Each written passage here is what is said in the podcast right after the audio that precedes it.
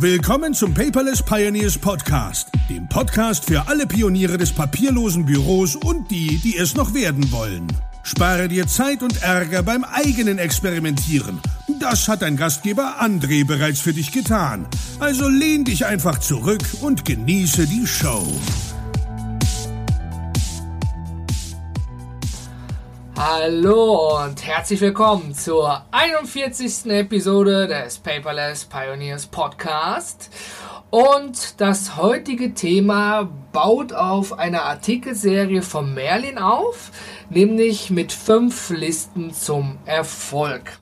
Und äh, da hatte der Merlin einige Fragen an mich gehabt.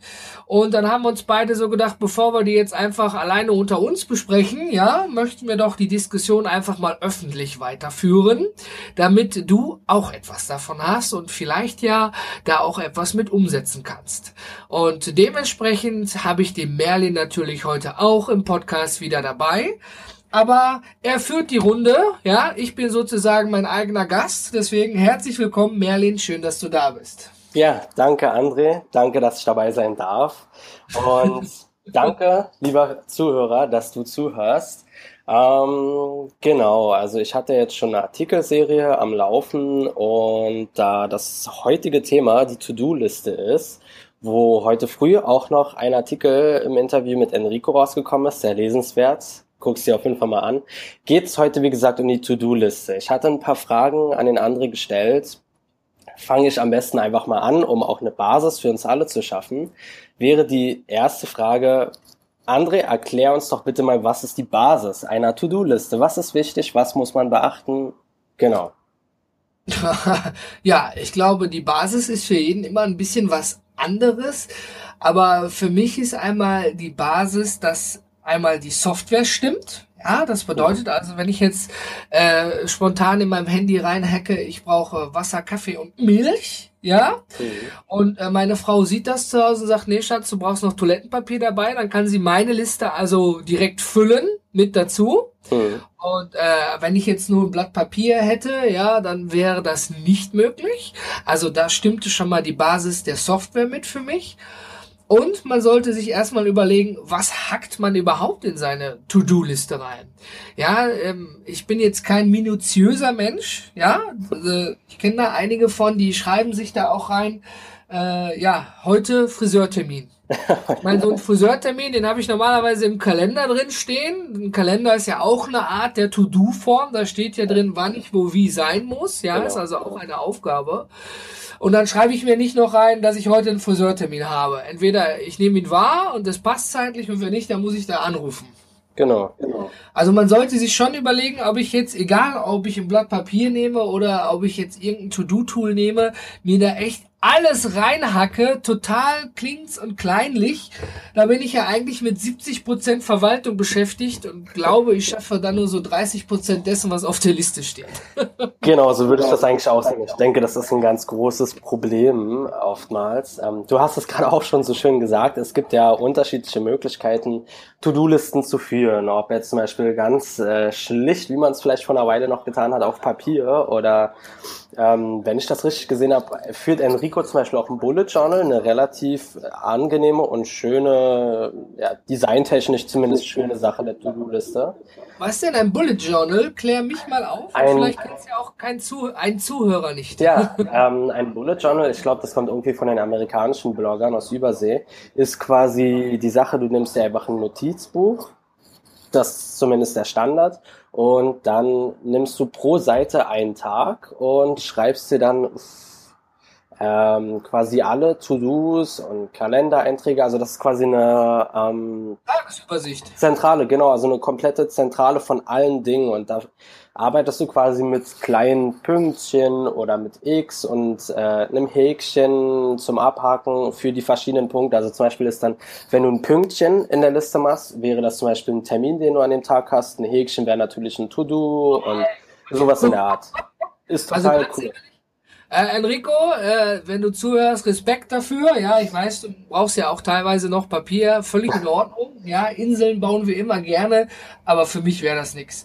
Also wenn ich jetzt hier in Todoist mir was reinpacke und ähm, dann, dann hake ich mir das da ab und dann ist das fertig. Also ich hätte da ganz ehrlich gesagt gar keinen Bock drauf, mir dann nochmal alles da handschriftlich rauszuschreiben und zu notieren. Dann brauche ich dieses Tool auch nicht, oder? Ja, also das, so sehe ich das ehrlich gesagt auch. Also ich bin mir jetzt auch nicht 100% sicher. Ich weiß nur, Enrico hatte mal äh, auf irgendeinem Social Media Kanal so ein super tolles, super schnelles Video, wo er irgendwie sein Bullet Journal fertig gemacht hat. Nicht, dass er mir jetzt den Kopf abreißt, weil ich hier irgendwas erzähle, was gar nicht stimmt. Aber ähm, auf jeden Fall hat er das gesagt. Ich habe es damals, als ich es gelesen habe, auch mal immer wieder probiert, das durchzusetzen. Aber ich denke im Großen und Ganzen, wenn man sich, so wie wir alle, nicht nur mit dem papierlosen Leben äh, beschäftigt, sondern auch ähm, ja, damit produktiv zu sein, dann haut das nicht so ganz hin, bin ich der Meinung, weil ein Bullet Journal ist tatsächlich auch was äh, knallhart gesagt für kleine Mädchen, die auch gern Tagebuch schreiben und dann noch Blümchen mit auf die Seiten machen. so sehe ich das. Bin ich ganz ehrlich. Also gut, Enrico mit einem kleinen Mädchen vergleicht. ja, deswegen, okay, es geht natürlich auch anders, aber es gibt super, super tolle und äh, stylische Seiten, die man sich irgendwie auf Google angucken kann, wenn man Bullet Journal zum Beispiel googelt. Also Bitte, bitte, lieber Zuhörer, wenn du ein Bullet Journal fühlst, ja, also äh, ich, ich, ich könnte es nicht, ich gebe es aber auch hier ganz klar zu, ich könnte es nicht, ja, so was ich jetzt von der Erstaussage vom Merlin gehört habe und Respekt dafür, wenn man das kann, ja, also ist, ist, für mich ist immer ja auch die Frage, du hattest gerade gesagt, Produktivität. Ja. ja, jetzt stelle ich mal eine Frage an dich. Wir sind ja sehr spontan hier. Ja. Was ist denn für dich eigentlich Produktivität, Merlin? Ähm, ja, Produktivität. Ich würde sagen, dass ich auf jeden Fall natürlich die To-Dos, die ich mir für den Tag eingeplant habe, abarbeiten kann. Oder auf jeden Fall, es gibt natürlich auch immer Situationen, wo man dann vielleicht spontan sagen muss, okay, das geht heute aus gewissen Gründen einfach nicht. Aber dass man halt einfach am Ende des Tages sagen kann, ich bin stolz auf mich und auf das, was ich heute geschafft habe. Ähm, was natürlich auch nur in gewissem Rahmen immer möglich ist. Also man sollte zum Beispiel nicht 100% seines Tages verplanen. Das, dann wird man nicht stolz auf sich sein am Ende des Tages, weil man nichts hinbekommen hat. Aber für ja, mich persönlich... auch am Plan, was man überhaupt machen will. genau, genau. Aber letztendlich, also für mich ist einfach nur wichtig, dass ich am Ende des Tages sagen kann, okay, ich habe äh, die Aufgaben, die ich mir auch vorgenommen habe, eigentlich erledigt soweit und ich bin stolz auf mich. Das ist ja, das man sollte sowieso stolz, da hast du schon recht, stolz auf sich sein, wenn man was geschafft hatte, hat, ganz ja. klar. Und ähm, ich meine, oft wird ja Produktivität, vor allen Dingen im Unternehmen, einfach nur an der Anwesenheit gemessen. Der Mitarbeiter ist von acht bis vier Uhr da, also ist er produktiv. Ja. Was da aber eigentlich gemacht wird, das fällt dann wieder in den Bereich Controlling, steht auf dem anderen Blatt. Gewisse Dinge kann man auch nicht kontrollieren und gewisse Dinge haben auch mit Vertrauen zu tun. Ja, das ist gar keine Frage. Ja, wenn ich jetzt zum Beispiel ähm, in der Fertigung arbeite und ich muss gewisse, äh, was weiß ich, Stahlträger bis bis heute, ich muss zehn Stahlträger machen, habe ich aber nur acht geschafft, habe ich ja mein Ziel nicht erreicht. Ja. Das ist ja dann im Controlling messbar. Ja, da muss man wieder hinterfragen, welche Gründe hatte das denn? War der Stahlträger, der angeliefert wurde, fehlerhaft oder was weiß ich? Ne? Ich ich finde aber auch ganz ehrlich, das muss man immer ein bisschen mit beachten, dass Produktivität ähm, ja, nicht zu eng geschnürt werden sollte. Also das ist ganz oft ein Problem, was ich auch mitbekomme, einfach so aus Guter diesem, äh, ich weiß nicht, ob man das noch Nischenbereich nennen möchte mit Produktivität, Selbstmanagement und dergleichen, weil äh, gerade in Unternehmen ist es ganz oft so, dass es eigentlich heißt, ja, du als Arbeitnehmer mach so viel, wie es geht und noch viel mehr und alles, was du machst, ist eigentlich immer noch zu wenig. Also so kenne ich das auch noch aus meinem Arbeitsleben, als ich zum Beispiel im Callcenter gearbeitet habe. Du konntest eigentlich nie das, das, das soll erreichen, dass dein Vorgesetzter wirklich glücklich ist. Ich meine, dass man jemanden mal pusht, gar keine Frage. Ja, ja als, als, guter, als gute Führungskraft, dann pusht man manchmal auch sein Team, logischerweise. Ja. Aber dann auch immer muss man schauen, welchen Führungsstil man da hat. Es ist aber natürlich so, ähm, ich habe äh, einen Freund aus Dänemark und ähm, die verpönen zum Beispiel Überstunden bei uns Deutsche ist es ja tatsächlich so, ne? Du hast deine, was weiß ich, acht Stunden Arbeit und wenn du noch zwei Stunden da bist, dann freut sich der Chef noch mehr. Und du kriegst es ja sowieso bezahlt. Ne? Ja. Aber die Dänen sagen, wenn du in deiner regulären Arbeitszeit dein Tageswerk nicht schaffst, dann arbeitest du einfach nicht effizient genug. Und so sehe ich das auch. Falsch. Ja, genau. Ja? Und, aber das ist auch wichtig, dann hat ja nicht nur mit dem Mitarbeiter, sondern auch mit der Führung und mit der Mentalität. Das sind viele Faktoren, die genau. da anknüpfen. Na klar. Ja? Also hier sagt man, ey, klasse, ich bin jeden Tag zwölf Stunden im Büro, ja, alles ist rot, weil ich meine Arbeitszeit überschreite, aber ich bin da, ich schaffe das und tu das. Ich meine, für einige Projekte war ich auch schon länger im Büro, ich kenne das also genauso gut, aber nachdem ich mich da mit ihm unterhalten hatte, hat es doch so ein bisschen zum Umdenken mhm. äh, in mir selber gesorgt. Diesbezüglich ist für mich zum Beispiel Produktivität, dass ich bis 12 Uhr alle meine wichtigen Aufgaben erledigt habe. Und dann habe ich die restliche Zeit tatsächlich dafür, ja, dass ich noch schauen kann, was fällt morgen an oder was mache ich heute oder kann ich einfach mal pünktlich oder früher Feierabend machen. Mhm. Ist an sich richtig. Ich glaube, ich ähm, setze mir da keine zeitliche Grenze, weil ich halt einfach schon zu oft erlebt habe, dass auch einfach mal ganz spontan irgendwas dazwischen kommen kann, was zum Beispiel um 13 Uhr wäre, was dann auch wichtig ist, das sofort zu erledigen. Mhm. Und dann würde das halt mich letztendlich wahrscheinlich wieder unglücklich machen, wenn ich sagen würde, okay, ich habe doch bis 12 jetzt alles erledigt, jetzt kann ich mich entspannen. Und dann ja, wenn um 11 Uhr ein Meeting für 13 Uhr reinkommt, äh, wo jetzt was ganz Wichtiges dranhängt, ja klar, logisch, ne? Muss ja immer ein bisschen flexibel sein, das ist schon ja. klar. Aber ähm, wo wir ja dabei sind mit Wichtigkeit. Ne? Viele Tools bieten ja auch tatsächlich an, Aufgaben zu priorisieren. Genau. Ich glaube, der Lars Bobach macht es ja so, er hat nur eine eine Hauptaufgabe, die sozusagen am Tag rot markiert ist und nicht 15 und die muss er heute erledigen, um sein Ziel näher zu kommen. Genau, richtig, die macht dein Ding Aufgabe. Da hatte ich ja ähm, auch auf meinem persönlichen Blog, also nicht auf dem Paperless Pioneers Blog, auch letzte Woche ähm, einen Artikel zur Wochen- und Tagesplanung rausgebracht, wo ich das Ganze lustigerweise auch aufgegriffen habe, bloß nicht mit einem deutschen Begriff, sondern es gibt im Englischen von den amerikanischen Bloggern einen Begriff, den sogenannten MIT, Most Important Task. Und ähm, ich habe für mich quasi nicht nur diese eine Aufgabe am Tag entdeckt, dass das wirklich sinnvoll ist, sondern wirklich eine Kombination aus zweien. Das wäre halt einmal die sogenannte Eat the Frog Aufgabe, mit der du eigentlich am besten deinen Tag startest. Das ist halt quasi nicht unbedingt die wichtigste Aufgabe, die du. Aber die beschissenste, ne? Genau, die beschissenste. Die, wo du eigentlich, wenn du darüber nachdenkst, weißt, oh mein Gott, auf da, auf die Sache hätte ich absolut gar keinen Bock. Und wenn es ah. nur äh, irgendwas einkaufen wäre oder kurz zum Baumarkt gehen und irgendwie neue Dübel kaufen. Das ist super lächerlich, aber wenn sich das am meisten abschreckt, dann machst du das einfach als allererstes morgens. Ich glaube, das habe ich auch schon mal so was ähnliches vom Gordon Schönwelder im Solopreneurs Moshpit gehört, der auch gesagt hatte, ne, mach das, was scheiße ist, möglichst zuerst, mal vereinfacht gesagt. Ja, genau. genau. Und, ja, ich, äh, also ich hatte äh, das auch im Pod, äh, in meinem Blogpost geschrieben, dass wenn du das machst, diese Sache, die dich absolut abschreckt und die, auf die du absolut keinen Bock hast, wenn du das erledigt hast, dann geh einfach nur mal kurz in dich, überleg, was dich, äh, ja, was, was du damit dann quasi freisetzt in deinem Kopf, wie krass dich das für den restlichen Tag motivieren kann, wenn du diese Aufgabe einfach erledigt hast und sagen kannst, das ist fertig. Ich bin gut durch und der ganze Tag steht noch vor mir. Ich muss, ich habe gerade in meine To-Do-Liste reingeguckt, ich habe da echt so ein Eat the Frog drin. Heißt bei mir aber nicht Eat the Frog, sondern GSD. Okay. Get Shit Done. Ah, ja, das ist natürlich auch sehr schön. Scheiße erledigt. Ja, das ist auch sehr schön.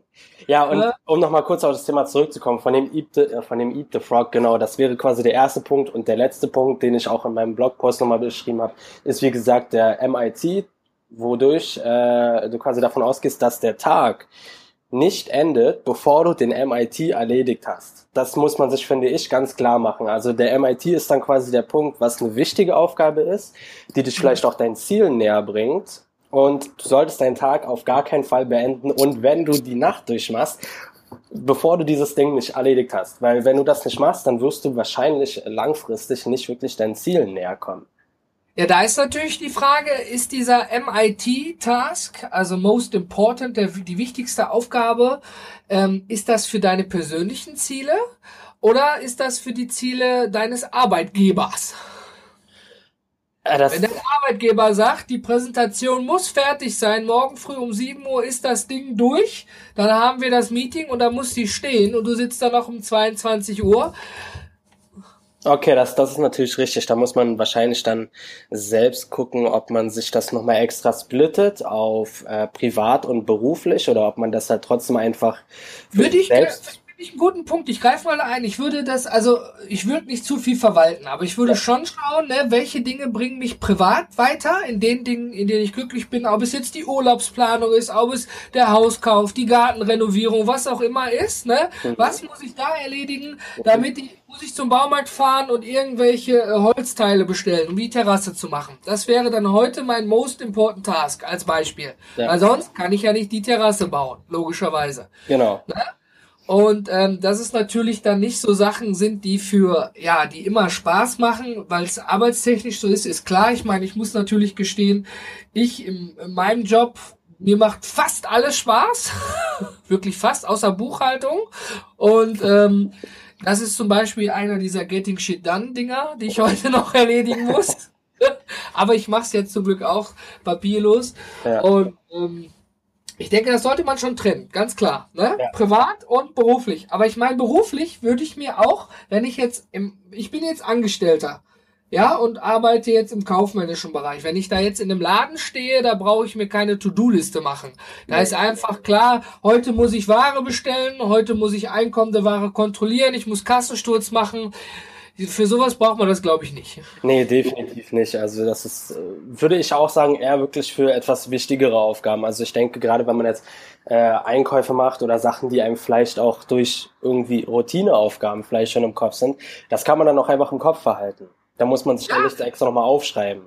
Geile Sache, wo du sagst Routine. ich habe letztens mit jemandem unterhalten, der hat mir total stolz gezeigt, dass er sich einen wiederkehrenden To-Do gemacht hat, weil er seine Pflanze gießen muss. Ach. Das ist erstmal äh, mit einem Grinsen entgegengenommen worden, aber im Endeffekt hat der Mann vollkommen recht. Ja? ja? Wie oft sterben Pflanzen, ja, weil wir sie einfach vergessen. Genau. Ja, ist ja so. Leider ne? viel zu oft, ja, nee, das ist tatsächlich eine gute Sache. Also äh, sich Gewohnheiten einfach anzueignen, ist eigentlich klasse in vielen Bereichen. Das macht, würde ich sagen, das ähm, Arbeitsleben auf Dauer äh, auch etwas einfacher, definitiv. Es kommt natürlich darauf an, in welchem Bereich. Also man kann natürlich nicht alles zu einer Gewohnheit oder Routine machen. Das ist ja. nicht möglich. Aber viele Sachen gehen und dadurch wird das Leben einfach ein bisschen einfacher. Richtig. Genau. Kommen wir zurück zu deiner nächsten Frage. Genau, genau. Ich hatte mir jetzt hier auf jeden Fall noch eine Frage aufgeschrieben. Und zwar hatte ich im Internet auch immer mal wieder einen Begriff gefunden, über den ich selbst irgendwie immer wieder stutzen muss. Das wäre die Not-to-Do-Liste. Klingt absolut bedeppert, äh, aber du, ja, du erstellst dir damit dann quasi eine Liste, äh, auf die du alle Sachen schreibst, die du nicht machen möchtest. Wie stehst du dazu? Was sagst du dazu? Äh Ernsthaft? Fragezeichen? ja. ja. Ich kann ja nur von mir persönlich sprechen, ja. Also lieber Zuhörer, wenn du eine Not-to-Do-Liste führst und jetzt gleich meinen Kommentar dazu hörst, dann fühle dich ruhig angesprochen, mich zu belehren, wenn ich das jetzt äh, nicht so ganz aber einkriege. Ne? Du findest diese Episode unter paperless-podcast.de slash 41 ja, oder einfach direkt oben die aktuelle Episode auswählen. Wenn du mit dem Smartphone gerade zuhörst, ja, dann kannst du auch schon direkt da draufklicken in den Show Notes und landest auch direkt auf der Webseite, um einen Kommentar abzugeben. Und zwar eine Not-to-Do-Liste würde ich persönlich nicht führen und ich führe auch keine. Ähm, weil ich den Sinn dahinter bis jetzt zumindest nicht verstehe, mich hinzusetzen und aufzuschreiben, was ich heute nicht machen soll oder generell nicht machen sollte. Ja, ja, nee, das ist tatsächlich der Punkt. Also da ich ja auch immer so ein, äh, ich bin ja eigentlich vom Mindset ja auch einfach jemand, der äh, probiert den Minimalismus auch noch ein bisschen mit ins Leben zu bringen. Und dadurch, dass ich ja auch das Pareto-Prinzip zum Beispiel für mich als absolutes Credo gefunden habe, 80, 20, ähm, ne? Genau, richtig. Wobei das ist quasi, das ist das, das 80-20-Prinzip hieß es damals mal. Ich glaube, das hat sich mittlerweile ähm, sehr gut verschoben, eher vielleicht so in Richtung 5% und 95%. Bei ja. dir persönlich oder generell? Ich denke generell. Also wenn man, wenn man sich mal anguckt, worauf das Pareto-Prinzip ja ursprünglich mal äh, zurückzuführen war, auf Sachen wie das ähm, 20 Mach das mal, bitte erklär doch mal unseren Zuhörern das Pareto-Prinzip. Ja, also äh, es war, ich glaube, Wilfredo Pareto hieß der gute Mann, ähm, Soziologe in Italien vor ewig langer Zeit auf jeden Fall. Und ähm, er hat quasi die ähm, Landverhältnisse in Italien der Gesellschaft hin, äh, also zugeordnet, quasi probiert zu überprüfen. Und er ist dabei irgendwie dazu gekommen, dass 20 Prozent der Einwohner des Landes irgendwie 80 Prozent des Landes besitzen. Und äh, das kann man dann auch noch zurückführen auf zum Beispiel Sachen wie, dass nur 20 Prozent der Verkäufer im Vertrieb eines Unternehmens 80 Prozent der Produkte verkaufen oder ähm, 20 Prozent der Produkte eines Unternehmens, 80 Prozent des Umsatzes ausmachen und so weiter. Das lässt sich auf relativ viele Bereiche eigentlich umwälzen. Die Frage ja. ist halt bloß, ob sich das jetzt wirklich wirklich, wirklich noch so haarscharf auf diese 80-20-Regel. Ähm also mal vereinfacht gesagt, im unternehmerischen Bereich 80 Prozent des Umsatzes von einem Unternehmen werden meist mit 20 Prozent der Produkte erzielt. Genau. Ja, oder äh, 80 Prozent ähm, von Anrufern, ja, wenn ich jetzt im Callcenter-Bereich arbeite, führt wahrscheinlich nur mit 20 Prozent zu einem Abschluss. Genau. Eine allgemeingültige Regel, ja. Oder im Zeitmanagement, daher kenne ich das, ja. Ich bin auch jemand, der vor irgendwelchen Tests oder so immer erst kurzfristig davor gelernt hat. Ich brauchte diesen Stress und Druck. Ja, also ich habe letztendlich 80 Prozent des Lerninhaltes in 20 Prozent der Zeit in meinen Kopf gehämmert. Also so zwei Tage vor der Prüfung. Ja, genau. Ähm, ja, aber um das auch nochmal, genau, um das nochmal so ein bisschen auf mich zurückzuführen, wie ich das meine, mit dem, dass ich probiere, äh, mit dem Minimalismus mich nicht ganz zu belasten, ist halt, ich probiere eigentlich mit so wenig Aufwand wie möglich das meiste zu erreichen, weil viele Sachen halt vielleicht auch unnötig sind, aber über die muss man sich halt erstmal quasi den Kopf machen, was braucht man wirklich, was ist sinnvoll und eine Not-to-Do-Liste, ich bin ganz ehrlich, äh, ich probiere mir jetzt nicht irgendwie meinen Kopf damit zuzuklatschen und damit irgendwie äh, Kraft und Einsatz zu verschwenden, indem ich meinen Kopf mache, was ich nicht machen will. Ich lasse es einfach. Ja, genau. Also, Gut, wo du es sagst. Also ich meine, wo so eine Liste definitiv Sinn macht, ist äh, in der Bedienungsanleitung. Ja? ja. was man bitte nicht machen sollte, welches Kabel, da, also gar kein Thema, ja, oder generell im Arbeitswesen, wenn ich in der Medizin arbeite, dieses Medikament bitte nicht für den, dafür machen solche Listen Sinn. Aber jetzt für mich im privaten Bereich, wenn ich mir jetzt aufschreiben möchte, ich möchte niemals in Griechenland Urlaub machen oder so, ja, dann mache ich einfach keinen Urlaub, da brauche ich mir auf keine Liste schreiben als ja. Beispiel. Genau, genau. Also das ist quasi wieder so eine Sache. Man findet das zwar immer wieder mal irgendwo im Internet aufploppen, aber letztendlich gesagt, denke ich, äh, ist der Punkt einfach der, dass nicht alle Sachen auf alle Bereiche zutreffen. Das gleiche ja. ist ja zum Beispiel bei der Perfektion, um es ganz kurz anzureißen. In manchen Sachen sollte man definitiv perfekt sein. Also ein Herzchirurg sollte es definitiv unterlassen, äh, nicht perfekt sein zu wollen. Grüße an Lars Bobach, weil er das in seinem Artikel dazu nämlich ganz schön genannt hat. Äh, muss, glaube ich, nicht sein, dass ein Herzchirurg nicht perfekt ist. Aber ja, genau. Alle anderen Leute müssen es eigentlich nicht sein. Also ich muss sagen, ich, ich liebe ja auch ähm, Unperfektheit. Ja. Da mache ich übrigens noch eine äh, Episode drüber. Ja, und ähm, wenn dich das Thema Perfektionismus interessiert, dann hör mal nochmal Freitag rein. Das ist dann die Episode 42. Die wird Freitag um 8 Uhr veröffentlicht. Da spreche ich dann darüber, warum ich finde, nicht alles muss perfekt sein, aber wie jetzt du natürlich sagst, Merlin, klar, ein Herzchirurg, der muss schon perfekt klammern können, damit eben das Blut nicht an der falschen Stelle wieder ausläuft. Genau. Ja, man muss da auch mal die Kirche im Dorf lassen, das ist ganz klar. Aber ich bin so ein Mensch, ähm, für mich ist ja auch wichtig bei einer Planung. Jetzt, wenn ich jetzt einen, einen, einen Urlaub plane, dann habe ich auch kein Problem damit, minutiös aufzuschreiben, weil ich habe zwei Kinder, was brauche ich? Ich muss an Medikamente denken, ich muss an Wechsel, also so zigtausend Dinge, die ich vergesse. Zum mhm. Glück muss ich jetzt aber auch gestehen, macht das meine Frau, ich pack's lediglich ins Auto rein. Ja? aber das sind so die Dinge, da muss man das schon aufschreiben. Definitiv, weil das wird vergessen. Ja, das stimmt, das stimmt. Aber also. wenn ich mein Auto zur Werkstatt bringen muss, ja, dann weiß ich ja, dass ich wohl vorher die Werkstatt anrufen muss, um einen Termin zu vereinbaren. Ja. Aber ich schreibe dann in meine To-Do-Liste rein nur Auto, Werkstatt als Beispiel ja. und die Rufnummer. Aber ich schreibe jetzt nicht darüber Werkstatt anrufen, Werkstatt Termin vereinbaren, Werkstatt Termin bestätigen, Auto zur Werkstatt bringen. Ja. ja? Die Schritte spare ich mir dazwischen. Ja, wäre auch irgendwie dumm, wenn man es äh, so machen würde. Also irgendwie ist, ist ja eigentlich klar. Deswegen. Mhm. Ja, ja, äh, ich sehe gerade schon, Enrico schreibt uns, glaube ich, gerade, oder mir zumindest, äh, dass er schon wieder mit uns telefonieren will. Mhm. Ähm, da ja. muss er jetzt noch eine Minute warten, der ja, Enrico. Genau. Denn eine wichtige Frage habe ich noch. Ja. Mal wieder an dich, ja. Wir kommen hier von Höchsken auf Stöcksken und das ist dann die Abschlussfrage. Genau. Behältst du To-Dos in deinem Kopf? Ähm, teilweise. Also es kommt tatsächlich darauf an, was es für To-Dos sind. Wenn es jetzt, äh, lässt sich vielleicht schwierig sagen, also gerade mit meinem Background, mit meiner Multiple Sklerose-Erkrankung, muss ich nochmal so erwähnen, ist es ein bisschen schwierig, weil ich dann mit meinem Kopf hin und wieder mal Probleme habe. Also wenn es zum Beispiel Sachen sind, dass ich mal das Frühstück hole und äh, nur aus der Küche hole und ich dann vielleicht mir merken muss, was für Sachen soll ich holen, so Kleinigkeiten, probiere ich das im Kopf zu behalten, ja, indem ich das immer wieder wiederhole.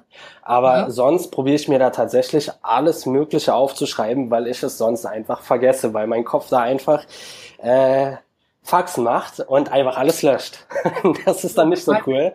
Gesundheitlich bedingt ist, ist es ja auch natürlich ein anderes Thema. Genau. Klar. Genau. Da macht dann auch vielleicht sogar eine Not-to-Do-Liste Sinn. Bin ich völlig dabei.